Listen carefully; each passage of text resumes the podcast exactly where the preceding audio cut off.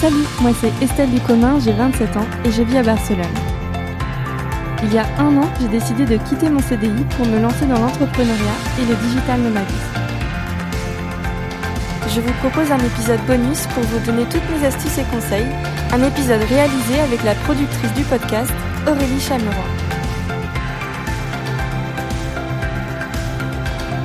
Estelle, bonjour. Bonjour Aurélie. Alors aujourd'hui, euh, je voulais que tu me parles d'un sujet que j'ai trouvé très intéressant, dont tu as déjà parlé sur tes réseaux sociaux, qui est comment avoir des clients sans démarcher. Avec plaisir. Alors déjà, est-ce que c'est possible? Bah, C'est tout à fait possible, mais ça se fait pas en un, claquement de doigts. Alors comment s'y prendre euh, Peut-être au moment où on envisage de lancer son propre business, de se mettre à son compte, au moment de la préparation, est-ce qu'il y a déjà des choses à mettre en place? Oui, évidemment, il y a plusieurs choses à mettre en place quand on se lance.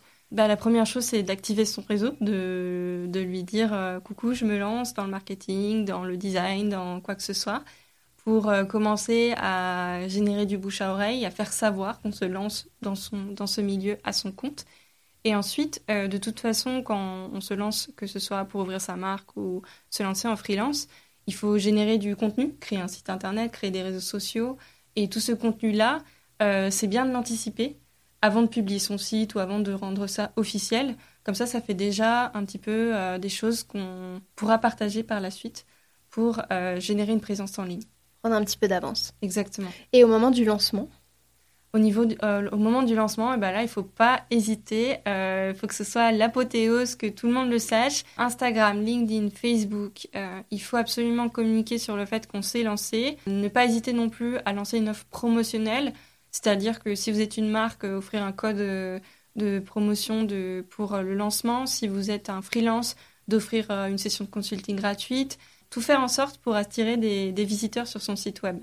Est-ce qu'il faut privilégier certains réseaux sociaux? Bah, Ça dépend en fait de son cœur de métier. C'est-à-dire que si on est un freelance comme moi, par exemple, je pense que les réseaux sociaux les plus adaptés sont LinkedIn et Instagram. Parce que Instagram, c'est quand même quelque chose qui reste très moderne, visuel. Donc c'est bien pour travailler son branding, son image de marque. Et LinkedIn, c'est un réseau social où il y a un, réseau professionnel très très très puissant. Et ensuite, si on est plutôt dans le commerce, euh, si on a un lance un e-commerce, Facebook et Instagram restent les plateformes de base, mais on peut aussi tenter des, des plateformes comme TikTok ou Pinterest si on a le temps et si on s'y connaît un petit peu. Alors justement, le temps. Quel, temps on devrait consacrer, puisque finalement, c'est pas notre cœur de métier de créer du contenu. Eh, quel temps on devrait y consacrer pour s'assurer que les gens nous connaissent et qu'ils vont venir nous contacter directement? Moi, c'est vrai que je vais être euh, très franche, mais quand je me suis lancée, euh, je pense que je travaillais plus pour moi-même que pour mes clients. Enfin, et puis c'est normal puisqu'en fait je n'avais pas de clients. Donc il faut au début générer beaucoup, beaucoup, beaucoup de travail pour soi-même, que ce soit la rédaction d'articles de blog, la création de son site web la rédaction de posts, parce qu'il faut que les posts sur les réseaux sociaux, ils soient engageants, ils soient attractifs. Il suffit pas simplement de publier une petite photo et de mettre une légende. Enfin, moi, c'est vrai que je passe euh, beaucoup de temps sur la rédaction de mes posts. Une fois que ça s'est mis en place, on peut se fixer des rendez-vous. Moi, je sais que j'essaye de rédiger deux articles de blog par mois pour continuer à alimenter. Ensuite, euh, pour les réseaux sociaux, je me dégage deux heures toutes les deux semaines et ça me permet de programmer des publications à l'avance. Ensuite, je me programme des, petits rappels une fois que les publications vont être publiées pour, par exemple, faire des stories, mm. annoncer que j'ai publié tel, euh, tel post et tout simplement essayer d'être présent, ne serait-ce que sur la plateforme, aller voir ce qui se passe au moins tous les jours pour répondre aux commentaires. Euh, oui, ça prend, ça, prend, du temps, oui. ça prend beaucoup de temps. Comment être créatif justement et euh, faire mouche, comme tu disais, c'est pas juste mettre une photo. Je pense que je vais distinguer deux choses, les articles de blog et les, les posts sur les réseaux sociaux, puisque c'est le contenu principal que je crée moi pour mon propre business. Euh, les articles de blog, alors moi je regarde les mots-clés qui sont euh, les plus euh, recherchés dans mon cœur de métier pour être sûr de créer du contenu qui soit pertinent et qui puisse intéresser des personnes qui seraient des potentiels clients. Ensuite, je regarde aussi les mots-clés sur lesquels je suis moi-même positionnée, sur lesquels mon site web se positionne, parce que ça veut dire que ces requêtes-là intéressent mes visiteurs. Et dans ces cas-là, je peux recréer du contenu autour d'une même thématique pour tout simplement travailler vraiment en profondeur ce sujet. Si ça se trouve, je l'avais traversé en diagonale, mais je peux refaire un article dédié sur seulement un point de ce sujet. Ensuite, pour les réseaux sociaux, Les réseaux sociaux, bah, surtout quand on est freelance, c'est très personnel. Donc, euh, il faut mettre beaucoup de sa patte sur euh, les posts qu'on crée. Et ensuite, moi, si j'ai pas d'inspiration, je regarde un petit peu aussi ce qui se fait autour pour m'inspirer. Alors attention, ne pas plagier, parce que ça aussi c'est quelque chose qui se remarque quand même très vite et euh, ce serait dommage parce que ça se voit que c'est pas votre personnalité. Mais tout simplement, si j'ai des idées aussi, je me les note. Comme ça, euh, ben le moment où je me suis fixé euh, la création de mes posts réseaux sociaux, je suis pas devant la page blanche à me dire qu'est-ce que je vais publier. J'avais déjà quelques petites idées dans la tête. Quelques clients qu'on a au début aussi, peut-être les fidéliser et augmenter son portefeuille grâce à eux.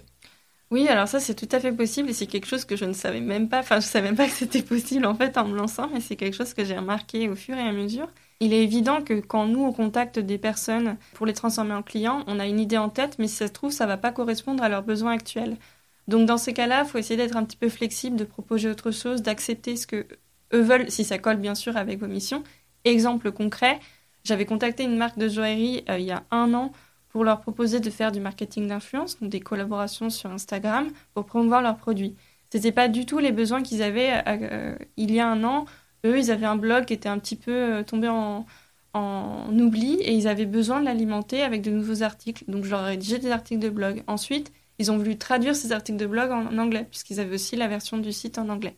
Donc, c'est ce que j'ai fait. Et au bout de quelques mois, ils m'ont dit Bah, tu sais quoi Là, on est prêt pour faire du marketing d'influence. Qu'est-ce que tu nous proposes? Tout simplement parce que euh, j'ai su m'adapter à leurs demandes, j'ai su m'adapter à leurs besoins actuels et ensuite euh, j'étais là quand ils avaient besoin euh, du, de la mission pour laquelle je les avais contactés au début. Comme j'ai la chance, entre guillemets, d'avoir un portefeuille de missions assez varié qui touche à la communication, j'ai souvent des clients qui me disent Mais en fait, tu m'as fait mon site web, mais tu peux me faire mes réseaux sociaux aussi. Parce qu'ils ont des besoins effectivement mmh. assez importants en communication. Et du coup, tu, en fidélisant ces clients, euh, bah, tu assures aussi des missions régulières? Exactement, j'assure non seulement des missions régulières ou des missions qui durent euh, plus longtemps, mais surtout j'assure aussi bah, l'augmentation de mon revenu euh, mensuel parce que généralement avec ces clients-là, ben, ça peut être du one-shot pour commencer parce que c'est une grosse mission, mais ensuite je les fidélise et ça devient un forfait mensuel, si c'est des réseaux sociaux ou du blog par exemple. Et ça c'est très intéressant pour moi parce que même si pour eux, entre guillemets, c'est un petit budget, pour moi, c'est que je suis garantie d'avoir un revenu tous les mm. mois avec eux. C'est une sécurité, quelque ça. part. J'ai la chance d'avoir des clients qui euh, parlent beaucoup de moi. Et s'ils apprécient mon travail, ils vont forcément me recommander à d'autres personnes qui ont des besoins en communication. Aujourd'hui, euh, ça fait combien de temps que tu t'es lancée? Alors, je suis lancée en octobre 2019, donc ça va faire euh, un an et demi. Un an et demi. tu démarches encore? Comment ça se passe? Alors non, je ne démarche, ne démarche plus. Je ne démarche plus et même des fois je dois refuser des clients parce que des fois c'est trop. Mais non, je ne démarche plus, c'est un truc de dingue. J'ai j'ai encore une cliente là qui m'a envoyé un message. Ah, je t'ai recommandé un tel euh, aujourd'hui. Là, j'ai eu un email hier via mon formulaire de contact pour euh, potentiellement une mission d'influence. J'ai des messages parfois euh, sur Instagram. Donc ça vient un peu de partout, mais ce sont les prospects qui viennent à moi. Et c'est plus moi qui suis obligée de faire la sollicitation, hum, on va dire qu'il y a des périodes en haut et bas. Des fois, effectivement, il y a des mois où je perds des contrats, où le budget se baisse un peu. Là, je sollicite des, personnes, mais là, ça fait déjà quatre mois que je ne démarche plus et que j'ai des nouveaux contrats. Mais tu continues à travailler ta communication. Mais je continue à travailler ma communication, ne serait-ce que pour la communauté que j'ai construite, parce que je trouve ça intéressant de garder ce lien, que ça m'apprend aussi sur, euh, sur moi-même et que ça en fait, rien n'est acquis. Quand on est freelance, rien n'est acquis. Donc, c'est pas parce qu'on a 10 clients et qu'on se dit tout roule, euh, j'ai un super revenu, euh, j'ai une visibilité d'ici deux mois. Si ça se trouve, en fait, le mois suivant, il y a un truc qui va se casser la figure et on va plus, on va perdre la moitié de ses contrats. Bien travailler sa communication, son image de marque, être sûr d'être visible, c'est super important, même si effectivement on ne démarche plus de clients. On va dire que là, je refuse des fois des gens que je trouve vraiment pas adapté à ce que je souhaite faire moi. Mais on va dire que maintenant, je privilégie, aussi les projets qui m'intéressent. Je vais pas dire non à un projet qui m'intéresse, où je trouve que le, business est intéressant, a des valeurs, ou alors euh, c'est un projet challengeant. Dans ces cas-là, je vais forcément dire oui, essayer de voir euh, comment est-ce qu'on peut euh, planifier ça. Sachant que de toute façon, quand on signe un client, ça prend toujours au moins un mois avant de se mettre en place. Donc ça permet aussi d'anticiper sa charge de travail. Par rapport à tous ces conseils que tu viens de nous donner, Estelle, est-ce qu'il y a des, des sites web ou des lectures que tu pourrais nous recommander? Il y a une, un site internet, enfin un site, un blog créé par une autre freelance qui est très très très enrichissant qui s'appelle I Don't Think I Feel. Je crois c'est Julia Couder. Euh, tapez Julia Couder. C'est une freelance qui est très très reconnue dans le monde du marketing éditorial, donc tout ce qui est création de contenu justement. Super. Euh, et c'est euh, une des pionnières euh, dans le milieu et elle est très très forte pour à la fois donner des conseils aux marques, mais aussi aux freelances qui se lancent. Et euh, c'est vrai qu'elle donne beaucoup de tips sur euh, comment rédiger des articles de blog qui, euh, qui se positionnent bien, qui attirent, qui convertissent, ou comment trouver des nouvelles idées pour, pour ses réseaux sociaux, etc. Merci beaucoup Estelle pour tous ces conseils. Le podcast Tout plaqué pour voyager est une production Equinox Radio. Cet épisode a été enregistré à Wojo Poblenou, merci à eux. S'il vous a plu, abonnez-vous et mettez-nous des étoiles sur Apple Podcast. Vous pouvez aussi garder le podcast en favori sur Spotify ou dans votre appli de podcast préféré. Pour retrouver Estelle sur son compte Instagram, Chronique d'une Frenchie, tout attaché et avec chronique au pluriel, et Equinox sur le compte Equinox Radio.